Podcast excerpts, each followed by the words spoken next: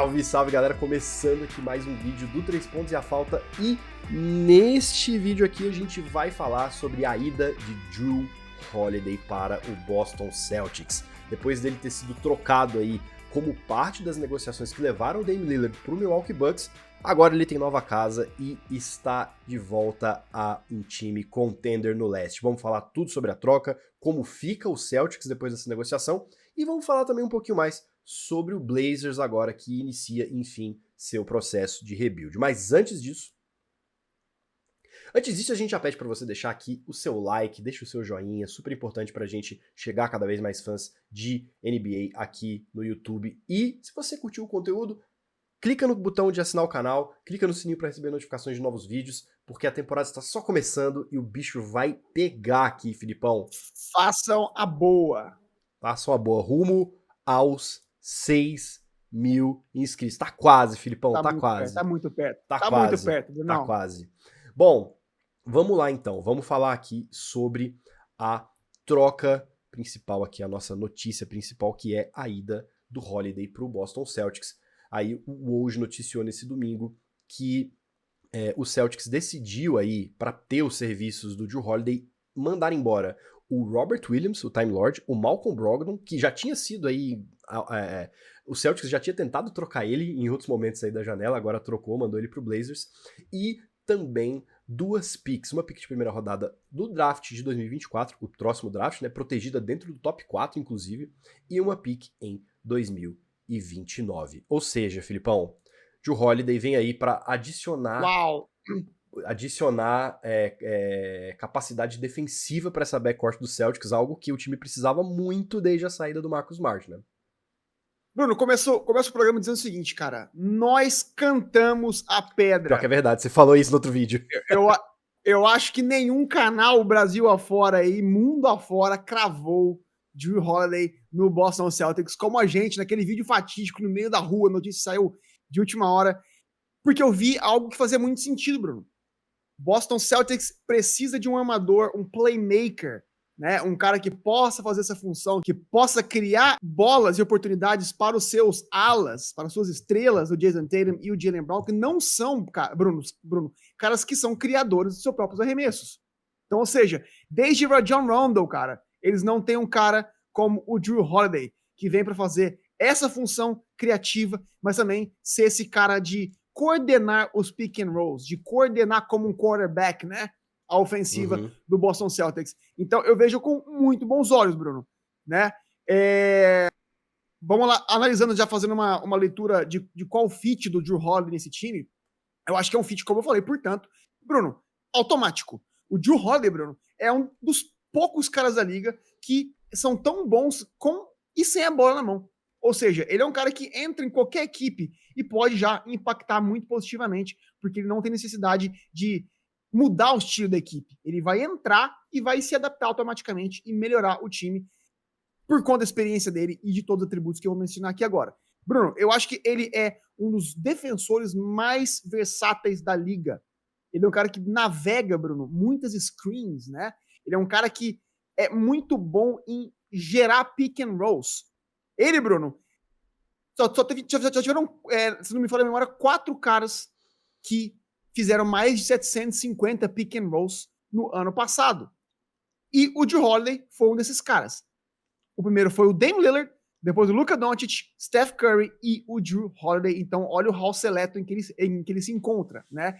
Ele, Bruno, também é um cara que pode gerar muita pressão é, como marcador em cima de, de, do, do, do, dos armadores que estão com a bola. Ele é um cara que, vale lembrar, nos playoffs de 2021, fez talvez a maior jogada da história do Milwaukee Bucks, quando ele roubou a bola do Devin Booker na última posse de bola por trás. Então ele é um cara que pode, ele marca tão bem frontal quanto na parte de, trás do, do, do, atacante, Bruno. Isso faz toda a diferença no jogo que o, a pressão, em que o, em que o pace, em que o ritmo é tão frenético quanto a NBA de hoje, Bruno.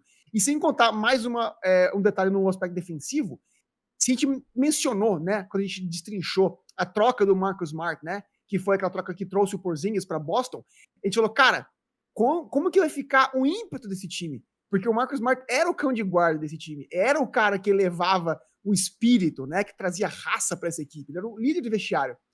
O Drew Holiday, ele vem para resolver isso. Ele vai certamente elevar o patamar de intenção, né, de, de, de, de esforço, de raça, de entrega, numa é, noite, noite, noite por noite. E eu vejo isso, obviamente, com muito bons olhos, porque ele, além de tudo, é um campeão, é um veterano que o Boston precisava para trazer confiança e tranquilidade é, para esse time que convertia muitos turnovers, né, Bruno? Já há muito tempo, há muitos anos, era um dos grandes problemas do, do, do Boston, a conversão de turnovers, principalmente no clutch time, como foi naquela final contra o Golden State Warriors há dois anos atrás, em que eles tiveram a chance de ser campeões, inclusive. E, e se você é. parar para pensar. Pode, pode falar. Não, não, pode, pode é, falar. Se você parar para pensar, em termos assim, eu acho que pro Celtics o fit é perfeito, mas talvez o fit seja bom também pro próprio Drew Holiday, né? Porque se você pensa nele no Bucks, ele tinha uma função defensiva muito importante, mas ele também tinha uma função ofensiva, né? Ele era exigido dele que ele pontuasse, ele precisava pontuar. Não. E foi essa falta de, de, de, de, de produtividade no ataque, que foi um dos grandes problemas nos playoffs pro Bucks, né? Que ele acabava, eles acabaram sendo eliminados no hit, muito pelo hit, muito por conta disso. E agora o, o, o Joe Holiday vai para um time onde ele não tem obrigação nenhuma de atacar. Ele pode focar completamente o jogo dele em proteger a defesa, proteger o time, proteger os jogadores ao redor dele que estão lá para fazer exatamente isso, que é pontuar, né? Bruno, cirúrgico porque era exatamente o que eu ia trazer agora. Eu falei muito agora a parte defensiva, eu ia trazer a parte ofensiva. Ano passado teve média de 19 pontos, 5 rebotes e 7 assistências pelo Milwaukee Bucks. Teve 59% de true shooting, que é a estatística que mede não apenas eficiência de quadra, mas também eficiência de arremessos livres. 1.11 pontos por posse de bola, é um número muito bom. Bruno, 36% em pull-up de bola de 3. Ou seja, ele é um cara que vai se encaixar perfeitamente nesse ataque de Boston, né, nesse ecossistema de Boston, exatamente o que eles precisavam, que era um cara que passasse a quadra e que pudesse matar essas bolas de três quando necessário. O ataque de Boston, Bruno, é um ataque muito democrático, né? É um ataque que gira muito a bola, todos pontuam, né? A bola passa na mão de todos e isso vai, cara, beneficiar não não, não só apenas o Drew Holiday, o, o tiro jogo dele, mas como o Drew vai beneficiar o Celtics, porque, como eu mencionei no começo do bloco, ele é excelente nos pick and rolls, em fazer screens, Bruno, de explorar mismatch, porque ele é um cara muito grande, um cara muito físico, né? Que marca muito bem todas as posições. E ele e o Porzingis vão fazer muito bem isso, porque o Porzingis também faz bem isso. Ele também é um cara que pode guardar, pode marcar das posições 3, 4 ou 5. Então, Bruno, o Boston tá super munido. E como você falou, portanto, eu espero que esse número, esses 19 pontos por jogo do Drew Holiday caiam para algo em torno de 15, 16, né? Porque justamente porque ele vai fazer o trabalho sujo.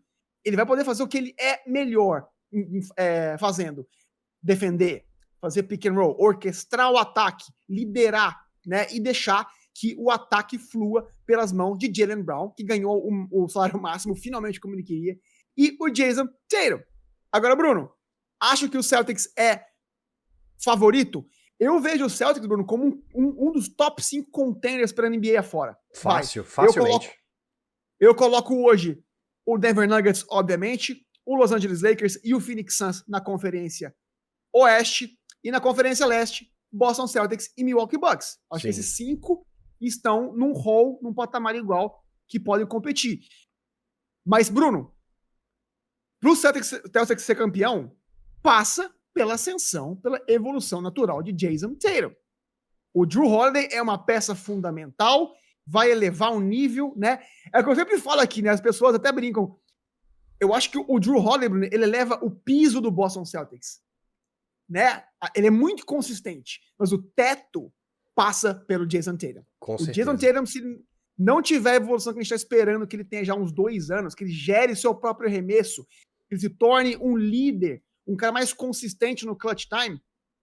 Se ele fizer isso, o Boston, Bruno, eu não me espantaria nem um pouco se o Celtics fosse campeão esse ano, porque eles já tinham, Bruno, o elenco mais talentoso há uns dois anos, cara. E mais, dos mais profundos também, né? isso. né? E dos mais profundos também. Né? Exatamente. Né?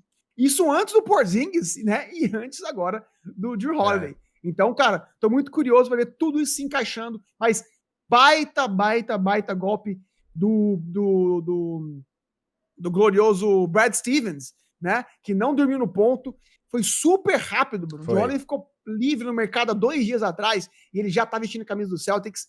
É um, é um baita reforço e eu tô muito animado para ver esse Celtics eu, em quadra. Eu concordo com tudo que você falou e, assim, a julgar pela movimentação off-season, no leste, qualquer final de conferência que não seja Bucks e Celtics vai ser considerada um fracasso para ambos os times.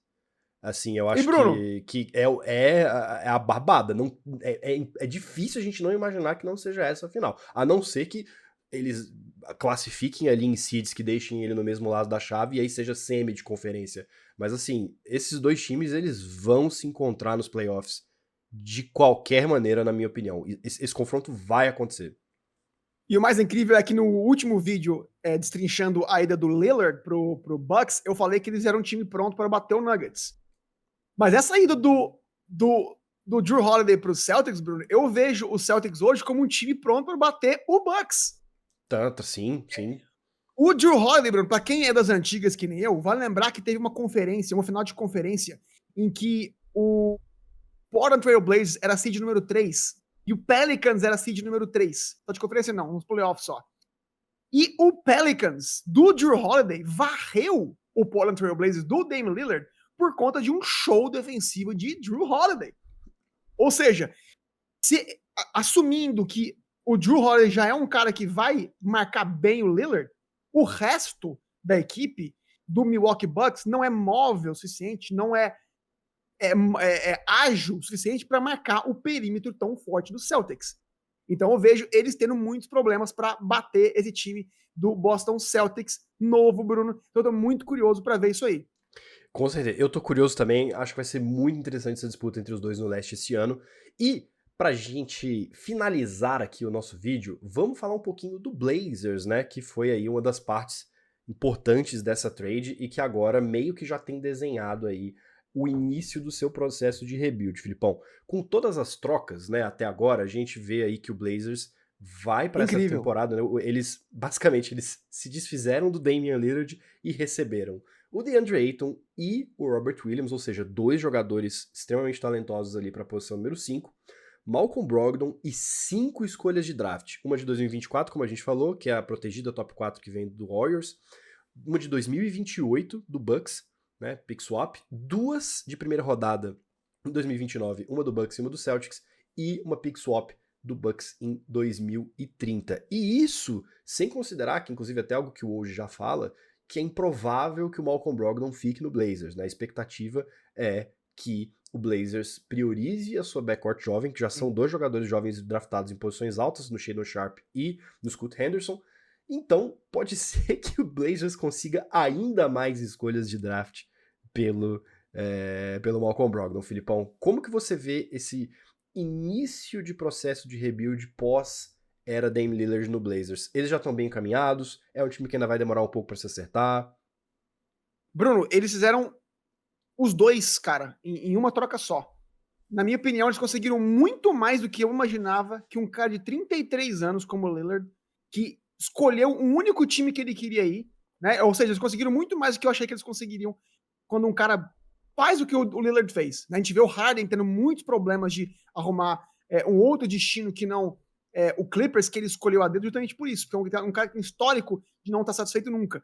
Mas mesmo assim, ele, o, o que Portland conseguiu pelo Lillard é muito, muito animador para os torcedores da franquia do Oregon, Bruno. Por quê? Porque eles não apenas conseguiram cinco picks e vão conseguir mais quando o Brogdon sair para fazer uma, uma, uma reconstrução como eles já têm um elenco competitivo, Bruno. Ele já tem um DeAndre Ayton com o número um do draft, o Time Lord, Bruno, que super experiente numa franquia vencedora como a do Boston Celtics. Já tem a juventude na backcourt, que são caras muito, muito promissores. Kurt Henderson, que é um talentaço. Muitas pessoas esperam que ele, ele seja até, inclusive, o calouro do ano. Shannon Sharp também jogou muito bem. O Anthony Simons tá lá ainda, né? O Jeremy Grant, excelente jogador, continua por lá. Ou seja, é um elenco que no papel, Bruno, já não vai precisar de dois, três anos, né? Para voltar a, a, a, a, ver os holofotes. É um time que já vai ser competitivo, sim. Então, baita notícia para o torcedor de Portland que estava amedrontado, né, com que, que se da franquia sem o Dame Lillard, sem o CJ McCollum também, né, que saiu alguns anos já, mas a franquia tá muito bem encaminhada para os próximos anos, ainda mais agora, como você falou, com tantas picks para fazer eventuais trocas, por exemplo, né? Porque sim. eles têm sim muitas peças interessantes. E, e, fora as próprias picks que eles mesmos têm, né? Porque o Blazers já é um time que vem pegando escolhas altas de draft há alguns anos, né? Então, assim, além de todas essas escolhas que estão vindo de outros times, eles têm as deles próprias ainda. É um time que já tem um ponto de partida legal e tem tudo para é, acrescentar ainda mais talento por meio do draft. É isso, Filipão. Chegamos ao final de mais um vídeo aqui do 3 pontos e a falta. Agora a gente quer saber a sua opinião sobre como fica o Boston Celtics com a chegada do Drew Holiday, como que você que, opiniões aí sobre a troca em geral, né? E também sobre o Blazers. Torcedores do Blazers aí, deem aí sua opinião nos comentários. Não esqueça também de curtir o vídeo, de assinar o canal, clicar no sininho para receber novas notificações. Filipão, tamo junto. Muito obrigado. Obrigado a você que assistiu a gente até aqui e até o próximo vídeo. Valeu.